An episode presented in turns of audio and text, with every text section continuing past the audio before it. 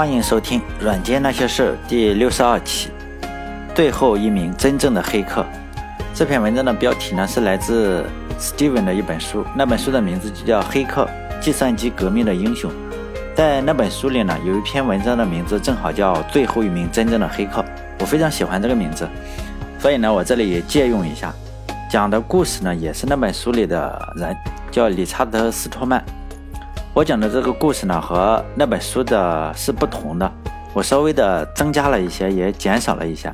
就像是司马迁在写《史记》的时候，《史记》里就有一篇文章叫《刺客列传》，里面就讲了荆轲刺秦王的故事。实际上呢，在汉朝的小说里，荆轲刺秦王的故事非常多，汉朝就非常喜欢这个故事。经常讲这个荆轲刺秦王的故事，比如说有个叫燕丹燕丹子，也是一个小说，就和《史记》里的故事实际上差不多的。因为《史记》里讲的和燕丹子讲的，我都非常喜欢，而且稍有不同。毕竟荆轲刺秦王，因为这是一个历史故事，你不可能有太多花样，你不可能是说荆轲把秦王刺死了，其实没有，大家也都知道结果。我这个故事也差不多，但是肯定不是抄袭的，大部分都不一样。在讲之前呢，我就先说一下《黑客》这本书，当然已经有中文版了。当然了，我还是觉得这本书除了这一篇文章以外，其他的都不太好看。但这并不影响这本书非常伟大，几乎和所有其他伟大的事物一样。《黑客》这本书刚出来的时候呢，被骂的也是狗血喷头，像《纽约时报》啊这种大的媒体也是疯狂的批评这本书，说讲黑客嘛，因为黑客本身从一开始就不。就不受人待见，就说呢这本书就夸大其词，华而不实。实际上呢，从当时的眼光来看呢，这本书确实是有些夸大。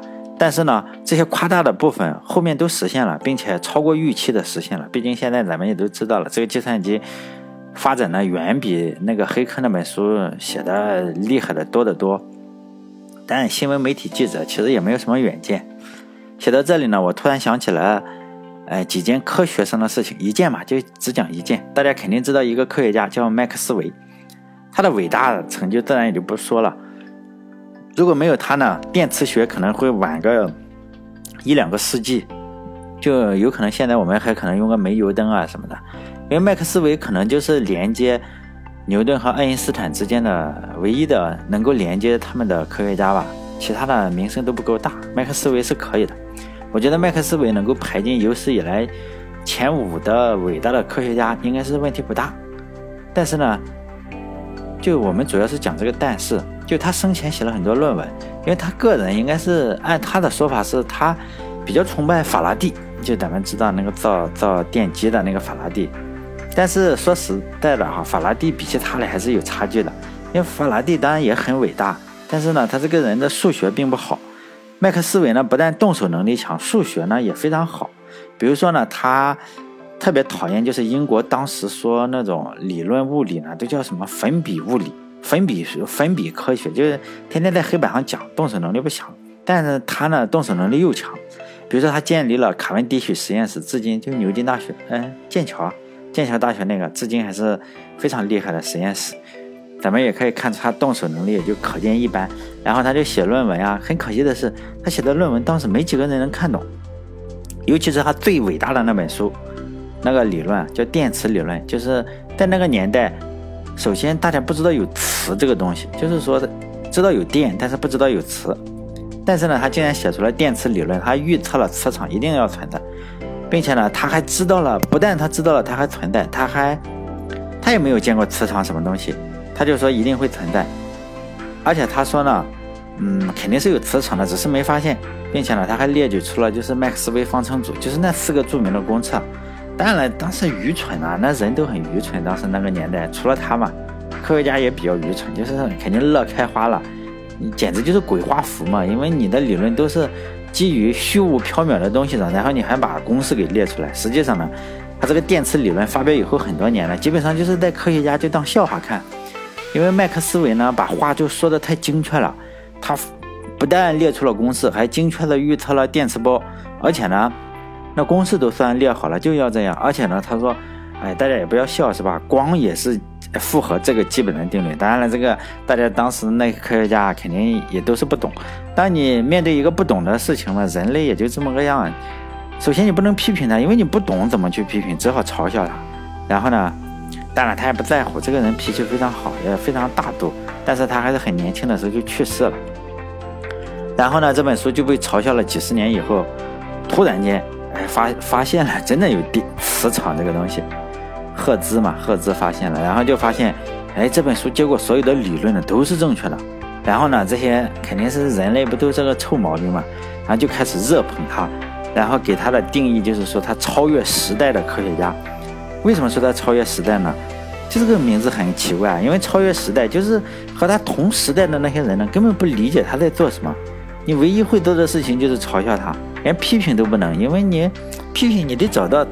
批评点嘛，首先看不懂磁场这个东西，当年还不知道，但是他竟然预测到了，那只好嘲笑他嘛。然后呢，他就是在一八七九年在剑桥大学就病逝了。当然，在同样这一年，就是一八七九年，爱因斯坦出生了。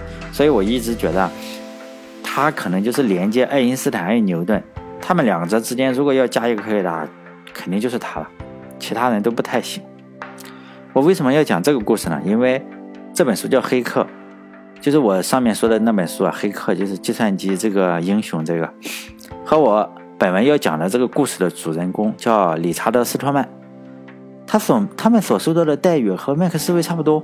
就这本书刚出来的时候，《纽约时报》就批评嘛，理查德·斯托曼刚开始写这种自由软件，但他不叫开源软件，他叫自由软件，收到的就是嘲笑啊，那大家都笑他，就觉得这不是很蠢吗？为什么呢？因为就理查德·斯托曼这个人嘛，也在当年那个年代，他也是超越了时代。当时所有人都不理解他，所以呢，他也是受嘲笑。咱们就开始正式稍微的讲一下理查德·斯托曼。就理查德·斯托曼，他在高中的时候就爱上了计算机。他出生在纽约，他在一次夏令营的时候呢，从他的老师那里就搞来了一本叫 IBM 七零九四的操作手册，啊就非常如饥似渴的就读完了。在高中的时候呢，他已经自己的脑子中就已经学会了汇编语言、操作系统，还会文本编辑器的高手。但这里说到了文本编辑器，就是他做的那个 Emacs，并且呢，咱们大家可以从网上找到他写的一篇论文，就是讲这个如何做一个很厉害的编辑器。然后呢，高中毕业以后就去哈佛大学了，在哈佛大学有一门课叫做 Math 五十五。据说这是最难的本科数学课，实际上它并不是对数学系开设的，就因为是高中生嘛，高中生刚上大学就学这个本科，就是 Math 五十五这个。据说啊，每周平均要做二十四到六十个小时的作业才能通过这门课。呃，因为我本科也是学数学专业嘛，我还专门去找了一下这个哈佛大学的这个链接，就是 Math 五十五，我就把这个链接放在这里，大家可以看一下。实际上，对大一的新生，尤其是对你不是学数学专业的，很可能是非常难。因为并不是说它内容非常难，首先它内容非常多。比如说，刚上大一你微积分还不会的时候，它里面就已经开始教拓扑学了。我看很多内容都都有。但你如果说你学了三四年数学课，尤其是我搜的时候，我看到了很知乎嘛，知乎上大神比较多，他们说：“哎呀，这种题简直太简单了。”实际上，可能就是他们太聪明了。但我个人觉得还是真的很难的，并且我就是读数学系的，我个人觉得现在回想一下，你如果去大一学那个，肯定要挂了，因为什么拓扑学都在里面。你如果说学了好几年再去搞的话，应该是不是那么难。当然，这门课就是是托曼还是轻松的获得了高分，所以我们要从大一这个，如果大家想看这个链接的话，就在我微信公众号“软件那些事”里，你点开看看。如果你大学毕已经毕业了，尤其是偏数学系毕业的，你可能觉得哎不是特别难，但是你要想象成高中一一毕业上去学这个东西啊，学拓扑学学什么的，学微积分，那就实在是有点难。就斯托曼是哈佛大学的学生嘛，这一点很少人知道，为什么呢？因为他不需要。我个人觉得，就是一流的人才就不需要这些外在的荣誉，他就已经是一流的了。比如说，咱们本文的主角斯托曼老师就是这样，他从来不说我这个是哈佛大学毕业的，您不用嘛。比如说，比尔盖茨也不用说，哎，我也是哈佛大学毕业，人家不需要。就是说，比一流的人稍微差一点的呢，就可能以这个职业为卖点，比如说，哎，我是哪家大公司的，可能大公司里有三万人，他顶多是三万分之一嘛，但他还是会介绍，你看我是哪个公司，好像这个公司是我建的，不过这也没什么关系，我觉得这也算是比较厉害的人，比如说。有人就介绍说我是这个顶级厨师，米其林给我发了五星的这种顶级厨师，但这种人也非常厉害，但是我觉得还是比这种第一种人差一些嘛。再差一些的呢，就大部分就是咱们这普通人，没什么名气，顶多喝了酒之后吹吹牛，像普普通通的过一生，我觉得这也挺好。大部分人归宿都是这样。还有再差一点呢，就是以肤色肤色来判断人，就是在这个种族歧视，感觉这种人就比较差了。比如说我是白人，你是黑人，我就歧视你。但实际上也并不是说所有白人都歧视黑人，你让乔丹去，还有奥尼尔去，他也不歧视，那就直接也是跪下。所以这些人其实没什么，嗯，就歧视感觉不如你的那种人嘛，就是比较菜的白人就歧视黑人，但是他看到奥尼尔肯定也不会歧视。还有就是我是黑人，你是华人，我就歧视你。比如说最近 YouTube 上就是上传一首歌，就说你这个鼓动黑人来抢劫华人嘛。首先华人确实。哎呀，呃，以我个人的了解吧，华人在这个在美国的少数民族中，算是实在是，呃，影响力还不如黑人，也不如伊斯兰人，因为人家都比较狠，华人又又比较好欺负，所以你看黑人都会鼓动说要抢劫华人。就最近上传了一首歌嘛，YouTube 上，其实上传了好几年，最近才出现，大家去反对他，就说。种族歧视，我觉得这个比较差。还有更差的一些，就是你出生在哪里，以出生地为标准歧视其他人，地域歧视，我觉得这个更差。你就出生在那里，你就歧视人家，这实在是更差。但本质上来说，歧视是一种统治手段嘛。如果大家还是建议大家去有兴趣的看一下这个，有一本书叫乔治·奥威尔写的，叫《动物庄园》，里面有一句话特别的深刻，就是他讲呢，所有的动物生来平等。但是有些动物呢，比其他动物更平等，这句话很有深意。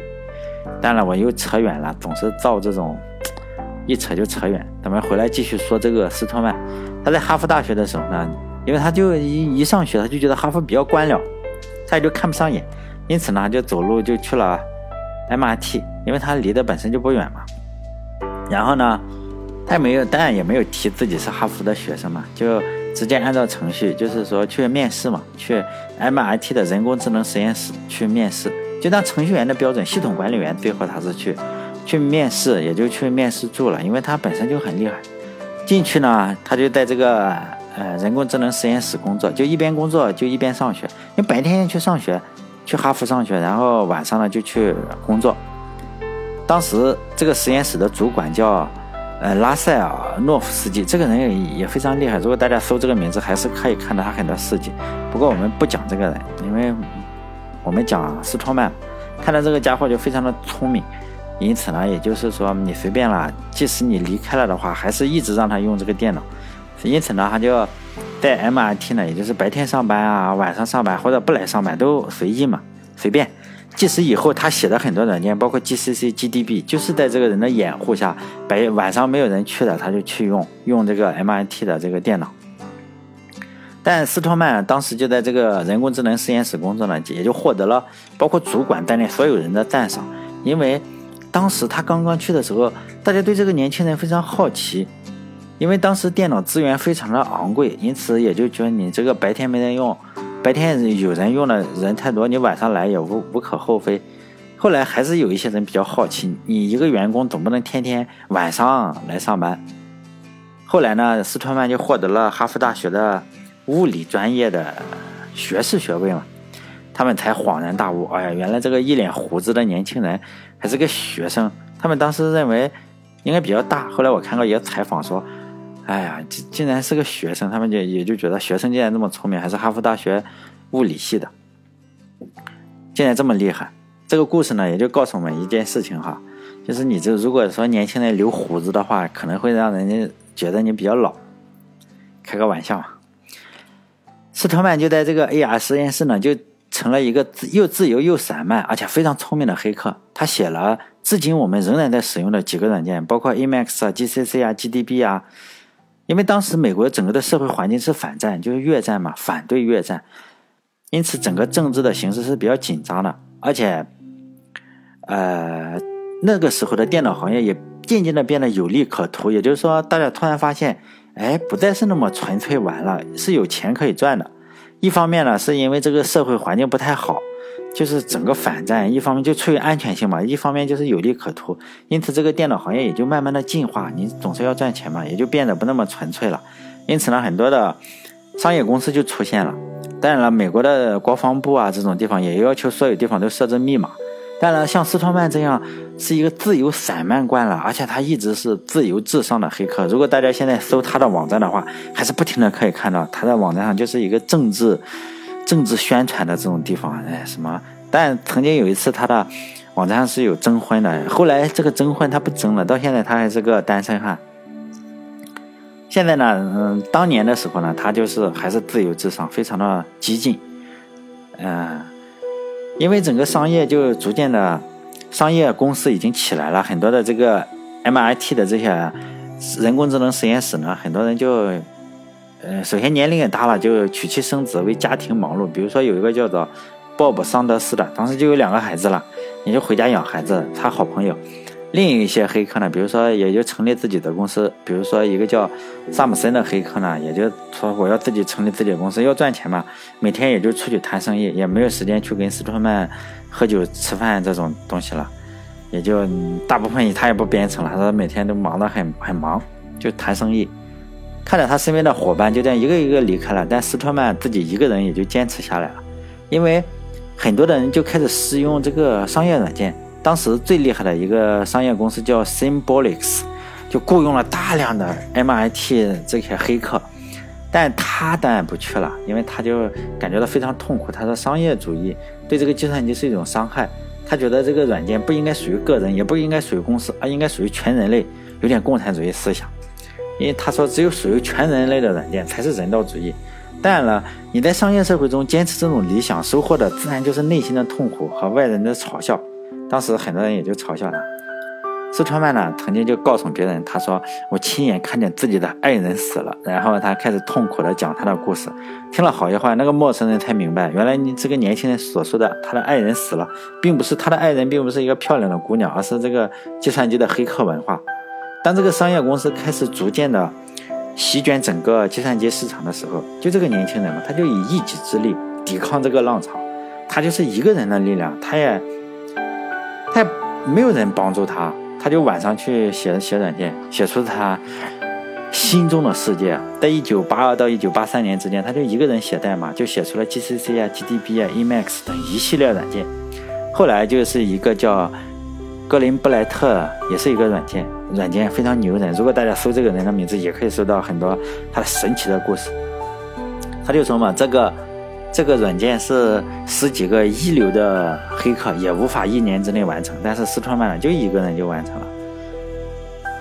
当时他就是成功的阻击了这个不可一世的公司嘛，叫 Symbolics。当时 Symbolics 有一个还有一个黑客，当然了，非常仰慕这个斯托曼，或者非常的叫英雄惺惺相惜的一个叫高斯伯。另一方面呢。因为他一方是作为竞争对手嘛，他竞争对手只是一个人。一方面呢，他很钦佩这个技术；另一方面呢，因为他在公司里面，他还是要忠于自己的公司。当时这个 Symbolics 的黑客对这个斯特曼批评的时候嘛，就说他写的软件其实并不好。然后这个人就说：“哎，大家安静一下，斯特曼是一个人，他没有和任何人讨论如何开发软件，他自己一个人写了这些软件。我们呢是两百个人。”也就是是 Symbolics 两百个人写这些软件，四川班就一个人。然后呢，难道大家不觉得难以置信吗？然后大家也就都沉默了。因此，这算是一个赞扬，因为很多人说你这个四川班写的软件其实并不好什么的。结果这个人就反驳说，但是他只有一个人啊。就这个赞扬，就相当于是小罗纳尔多，然后去皇家马德里踢球，然后赢得了在客场赢得。主场球迷的掌声一样伟大。另外，我再多说一句，这个高世博，因为大家都可能觉得搞软件的都是脏兮兮的，但这个高世博呢是个另类。如果他用的电脑前面一个人，他觉得哎这个卫生状况不行，他用之前呢哈，他就用双氧水先仔细的消毒，就是洁癖非常非常的严重。如果有人吸烟呢，他就他就随身携带一个风扇，你怎么吐出烟圈，他就把那个烟给你吹过去。还有他比较喜欢吃中餐。嗯嗯，如果大家，因为我我不可能胡乱讲，有时候我我想到了我就讲讲，也没写在稿子里。高世博，大家可以搜一下，搜一下，如果有兴趣的话可以搜一下，这个人也很厉害。我们还是继续说这个斯托曼，最终呢，他还是离开了这个 MIT 的 AI 实验室，非常非常长的一段时间的呢，他就自己一个人写软件，并且组建了叫 GNU，呃，开源软件基金会。当然了，最初的几年，这个基金会就他自己一个人，并没有说啊像现在这么厉害，没有啊，就是他自己一个人，一一个火热的心加上一一个人。他曾经伤感地说：“我是垂死的黑客文化唯一的幸存者。”在某种程度上说，他说：“我觉得我应该去世了。”后来呢，他还是到处推广他的理念。后来呢，确实越来越少的人还在嘲笑他，因为你就坚持理念，大家也就觉得不好意思嘲笑你了，也就越来越多的人开始认同他。他就通过演讲获得自己的生活费，还。邮寄啊，自己写的那个 Emacs 那个文本编辑器来获得一些收入，就放在软盘里给你邮寄过去。他也不用手机，也不用任何的，呃，也不用任何非自由的软件。他也不用什么 Facebook 呀，因为他觉得 Facebook 监控用户。他也不用 Google，他说 Google 呢，你这个侵犯隐私。但他也不特别讨厌苹果。当然，所有的现在每一个非常厉害的公司呢，都被他骂了个半死。他曾经用过中国的龙芯，龙芯的 CPU。也用过一个联想的电脑，哎，我看过它挂在脖子上。哎呀，他也创造了一个叫 GPI 的协议，至今开源界用的最多的协议，也就是它嘛，就是第二个版本 GPL v 二，就是我们整个的 Linux 就用这个版本。在两千零八年的时候呢，他曾经，他曾经呃来过中国。当时呢，我正好在一家公司当实习生，而这家公司呢又是斯托曼中国行的赞助商之一，我就拿到了一个门票。嗯，当时是在清华大学的一个会场里，去了非常多的人。斯托曼呢就是讲了一个关于软件版权危害的演讲。但会后大家并不是说听，首先我们也听不太懂，因为他也不会说中文，他会说很多种语言，但是不会说中文，只会打打招呼这种。然后呢？他讲这个软件版权的危害，他他也不在乎，因为中国也不在乎版权，但他还是讲得很认真，并且他还指出了很多，回答了很多问题，包括 Linux 啊什么东西的都很激进。后会后呢，很多人排队要和他合影，当然我也想非常想和他合影，但是那个队伍实在太长了，真的转了好几个弯。但我我的我也想想，哎算了吧，既然见过了，也就不用再拍了，也就没有拍下。实在是，如果拍他很他很那个认真啊，就在那一个一个的拍，我真的很佩服他。就这样，这是我非常佩服的。我佩服的，如果大家有以前听过我的我的节目的话，我说过我最佩服的两个人，第一就是斯托曼，第二才是林纳斯，第三呢，第三是我老婆。好了，再见。